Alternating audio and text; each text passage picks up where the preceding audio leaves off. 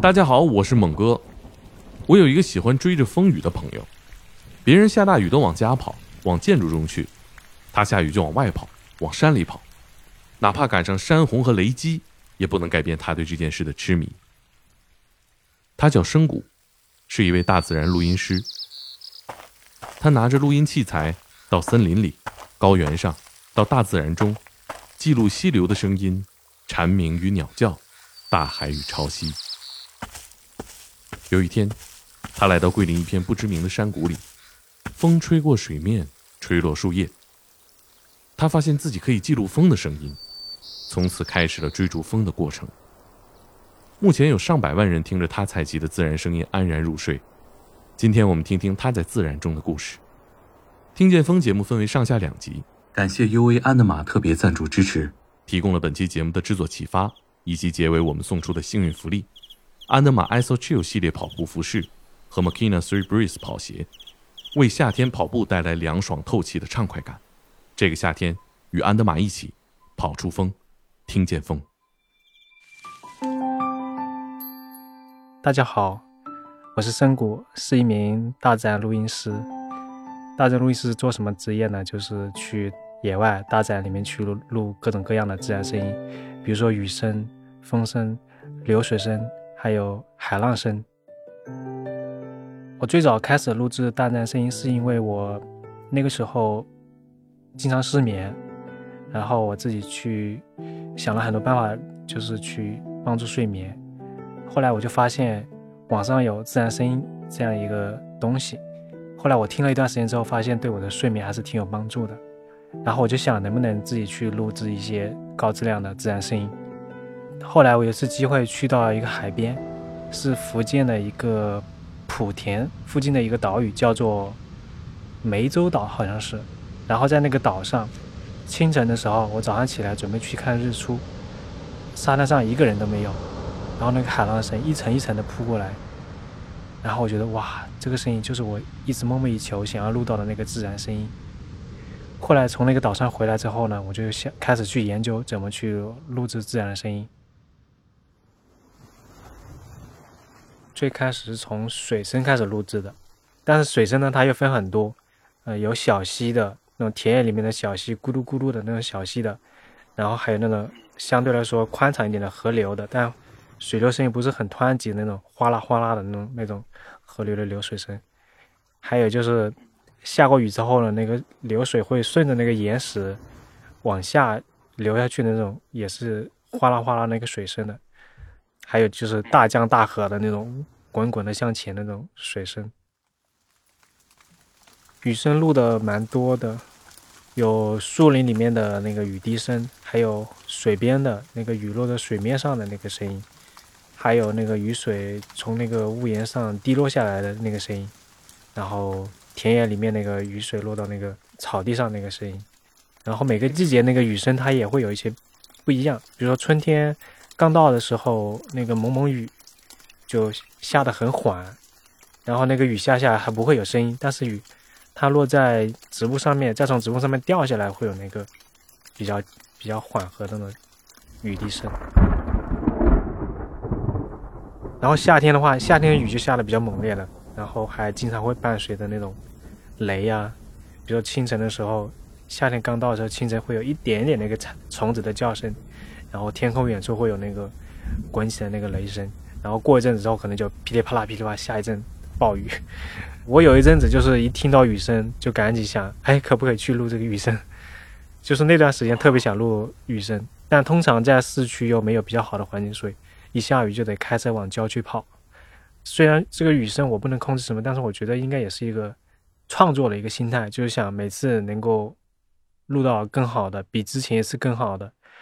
或者是去录到我完全没有录到过这个声音，所以在前期找那个录雨的地方的时候，就需要格外注意。比如说你经过的路段可能是那种有容易滑坡或者有泥石流风险的这种地方，尽量就别去，因为确实还是很危险的。特别是比如说桂林这边，它山比较陡嘛，下雨之后都会有山上滚下那个落石，然后旁边是那个公路的话，就很有可能会砸到路面上来。一八年吧，一八年我在也是在桂林录音的时候，嗯，去到了一个，呃，一个也是一个水库，一个湖吧，相当于一个湖泊边上去录音的时候，呃，当时的整个行程录的都都还挺顺利的，声音也录到挺多的，然后到下午的时候就准备回城了，然后我看到前面有条路，那个路呢，路的中间有一滩水。正常的话，那个那个地方是可以开车的，但前面有滩水，我在想我要不要开过去，然后心想一下，好像我车子有点脏嘛，我就开过去，顺便让那个水把车轮给洗一下，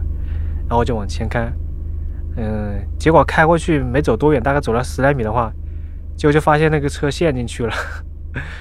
陷进去之后，我开始就想怎样脱困，然后就想了一些办法，就一开始是猛踩油门，踩油门了之后呢，就发现车轮越陷越深，越陷越深。后来想就不行，这样子肯定会出不去了，因为当时在山里嘛，手机是没信号的，然后周边也没有人可以帮忙。后来我就自己用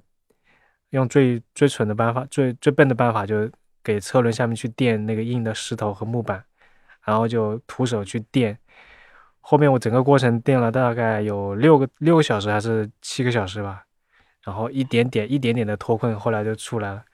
然后我回到家之后，发现我的手掌全破了，但是我当时是没有一点知觉的。呃，自然声音它可能跟地理条件，就跟地理环境的关系比较大。呃，比如说去峡谷里录那种，嗯，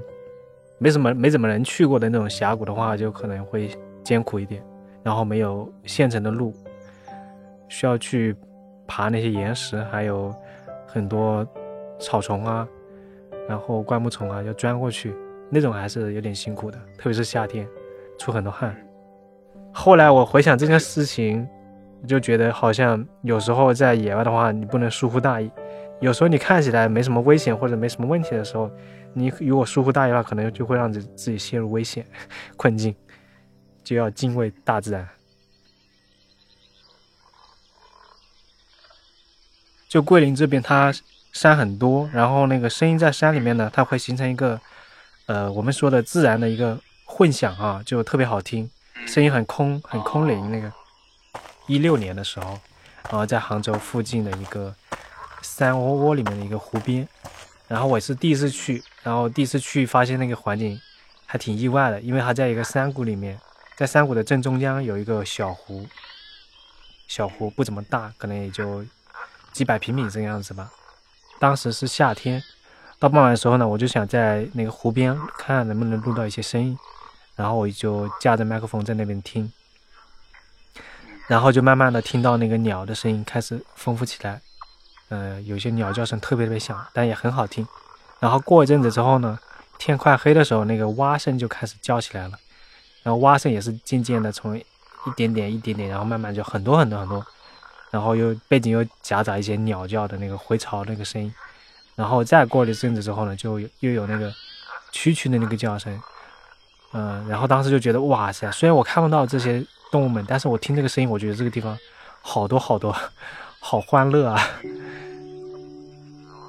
然后当时的风不大，嗯，但是那个风吹起来，那个湖里面那个波浪声音还是挺好听的。然后我就站在那个湖边。戴上耳机去听那个风的声音和水的声音，然后当时就是第一次感受到那个风带来的那种感觉，特别特别舒服，身体的毛孔好像被风吹过之后就一点一点打开，然后感觉全身非常非常的沉静，非常非常舒服。到自然中去，只要有风，即使酷暑中也可以感受清爽。安德玛 Iso Chill 跑步系列服饰的设计初衷。就是为了带给跑者随风畅跑的凉爽体验，它采用了特殊的科技纤维面料，结合激光穿孔的设计，穿在身上能让跑者始终保持凉爽，在奔跑中与风为伴。Makina Three Breeze 跑鞋的网眼鞋面实现了优秀的透气性能，有助于保持足部凉爽，在奔跑的过程中带来脚底生风的感觉，像深谷一样去野外，也能在炎热的气候中从容应对。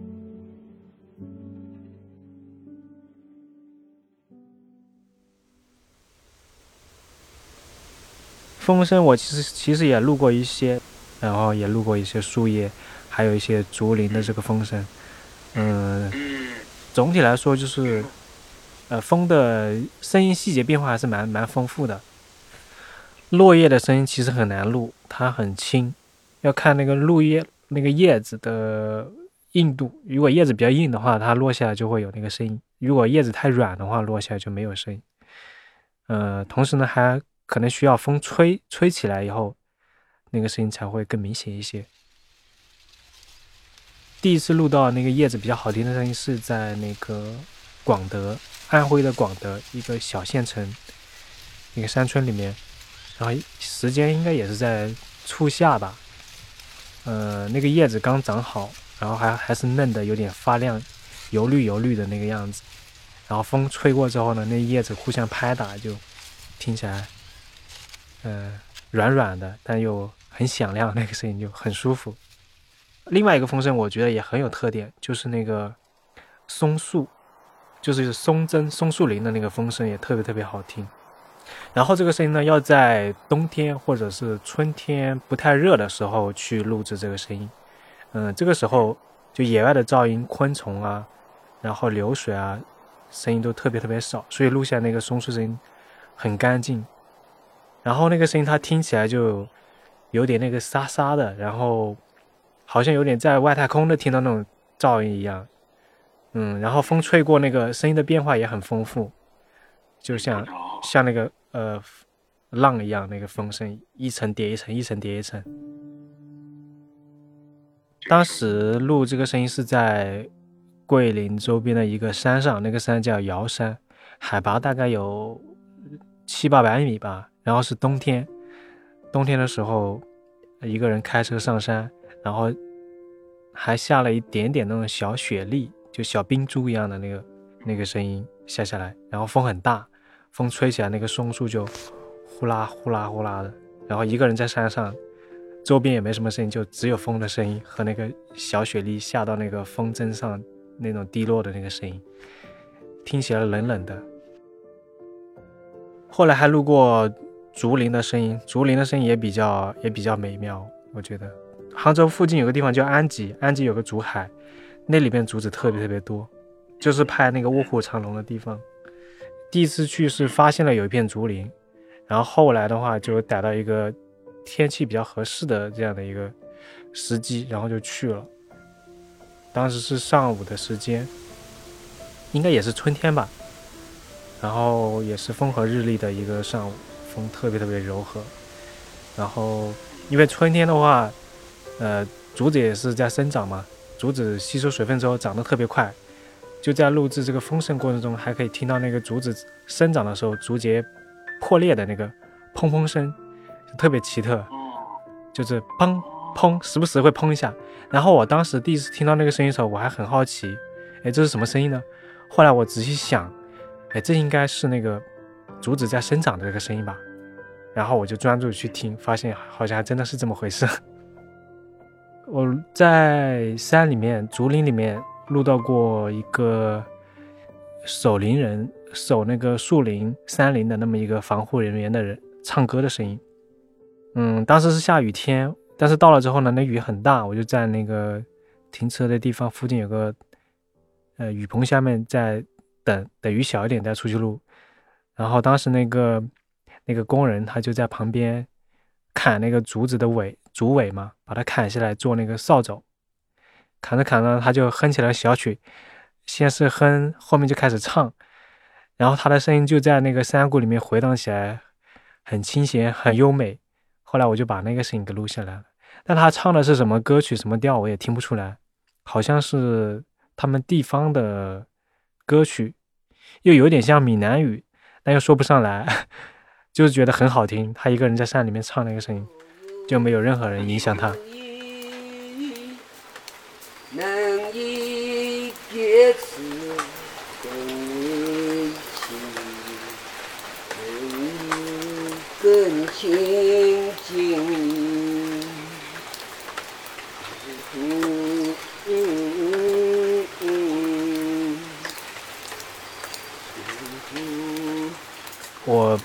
很少录人的声音，除非有特殊要求。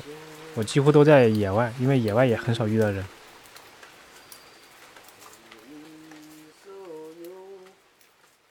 桂林这边就好像录不到那种大风，比如说在高原上啊，高原上它很开阔，然后那个风呢，它就听起来很猛烈。特别是你在现场录制、现场监听的时候，就感觉整个人是被那个风是呃环绕包裹起来的。就好像风可以推着你走一样。嗯，是在青海，青海的玉树。嗯，当时是一个录音的一个项目，一个纪录片。然后我是去负责那个一些自然声音和动物声音的采采集。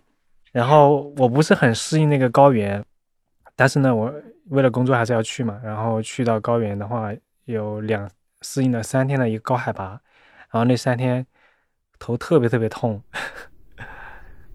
那个地方是玉树的一个牧场。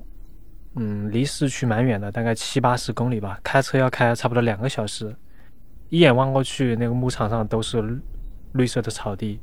然后远处的天空可以看到飘飘起那个白云在天空。嗯，然后远处还有一些雪山，山顶还有一些积雪。然后当时是初夏嘛，初夏的气候变化比较多，然后一会儿可能暴雪，然后一会儿可能是暴雨。然后一会闪电雷鸣，就天气一天天气变化无常的。然后当时印象最深刻的是那个风暴的那个声音，因为高原它离呃高原本来就海拔比较高嘛，当时海拔应该差不多四千六百米这个样子。然后头顶上就是云层，呃，比如说那个远处的云层看起来很远，但过一会儿马上就到头顶了，然后那个风暴就开始狂风刮起来，甚至还会伴有那个闪电，就在头顶，很可怕的。所以那个声音听起来就很近很近，感觉很害怕，就这个样子。但是那个声音又很好奇，因为在其他地方就很难遇得到，所以想虽然害怕，还是尽量录一点吧。所以就是就是那种站在那个高原上，空一望无际的高原上，然后一个人在那边录。呃，就是录音录音的时候需要把那个麦克风架得高一点，它这样的话声音才会更开阔一些。那同时呢，在高原上把把这个麦克风举起来也很有可能会被雷劈到，所以这是一种比较危险的录音方式。因为在那边每年都有那种被被雷、被闪电劈到的这样的事件。当时我们去的时候，头一天就有三四个人，就挖虫草的人被被雷劈死了。就是因为高原上那个天气变化比较多嘛，然后再加上经常会有雷暴雨这样的情况。所以在录音的时候就要要及时观察这个天空的情况，嗯，就我们只能录那个离风暴还是有点距离的那样的风的声音，就不能等那个风暴到头顶以后再录。如果看到远处有闪电了，就赶紧收拾东西要走了。风暴快来了，其实，在高原上你根本跑不过风暴，风暴速度很快，嗯，所以你只能就是在附近有车的话，你就撤到车里面就安全了。在高原上又不能跑太快，因为缺氧。跑一小段路你就得停下来走几步，跑一段路又得走几步。虽然说高原上缺氧，但是遇到这种情况还是尽量要跑。在那个地方大概录了半个小时这样的吧，暴雨就下下来了。后来就呃赶紧跑，然后撤回到车里面去，因为车里面还是安全的。我录大自然声音已经快十年了。然后录的声音总数差不多将近一万条吧。我最开始发布这个声音的时候，就是没想过要获得什么样的东西，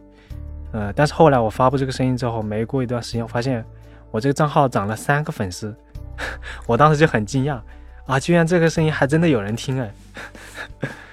同时呢，这些听众呢，就有些就会给我留言或者发私信说。哇，这个声音好棒啊！又让我想起了小时候什么什么，在哪里听过的一些声音，或者他们听过这段声音，让他觉得啊，我失眠这么久，听到这个声音，让我睡了几个晚上的好觉，我觉得特别特别欣慰。后来我就继续发布声音，没想到就从三个一直涨到二十个、五十个、一百个，然后就这么涨下去。现在喜马拉雅上是有一百万吧，然后其他平台加起来二十多万这样子。曾经有一个粉丝，他给我留言说，他就他刚呃做过一个手术，然后睡眠很不好，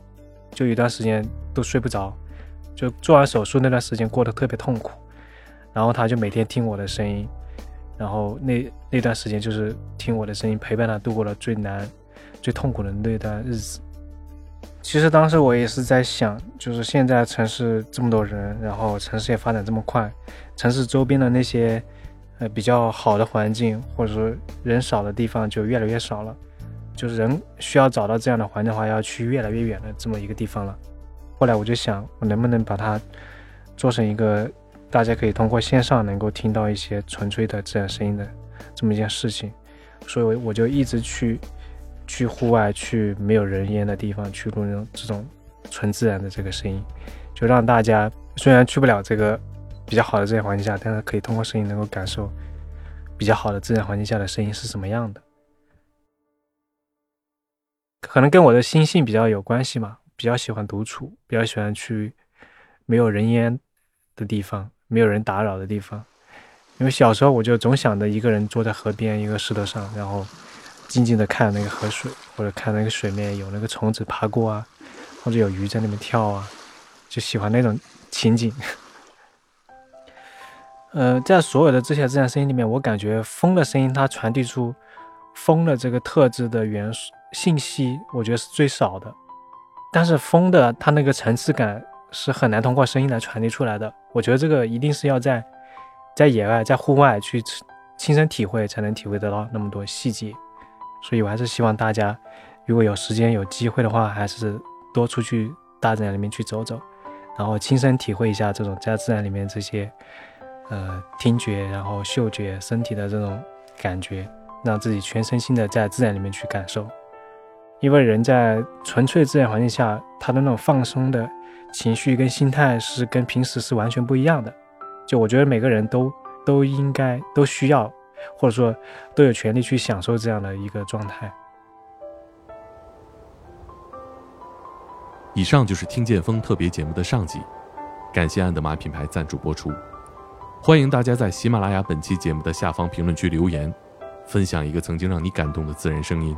获得点赞最高的两位朋友，将随机获得安德玛 ISO c h i l 系列跑步服饰一件，或 Makina Three Breeze 跑鞋一双。点赞截至二零二三年五月二十八日二十四点，获奖的朋友请私信我您的尺寸和邮寄地址。私信领奖截至六月十五日，过期可就没了。感谢大家的支持，我们下期见。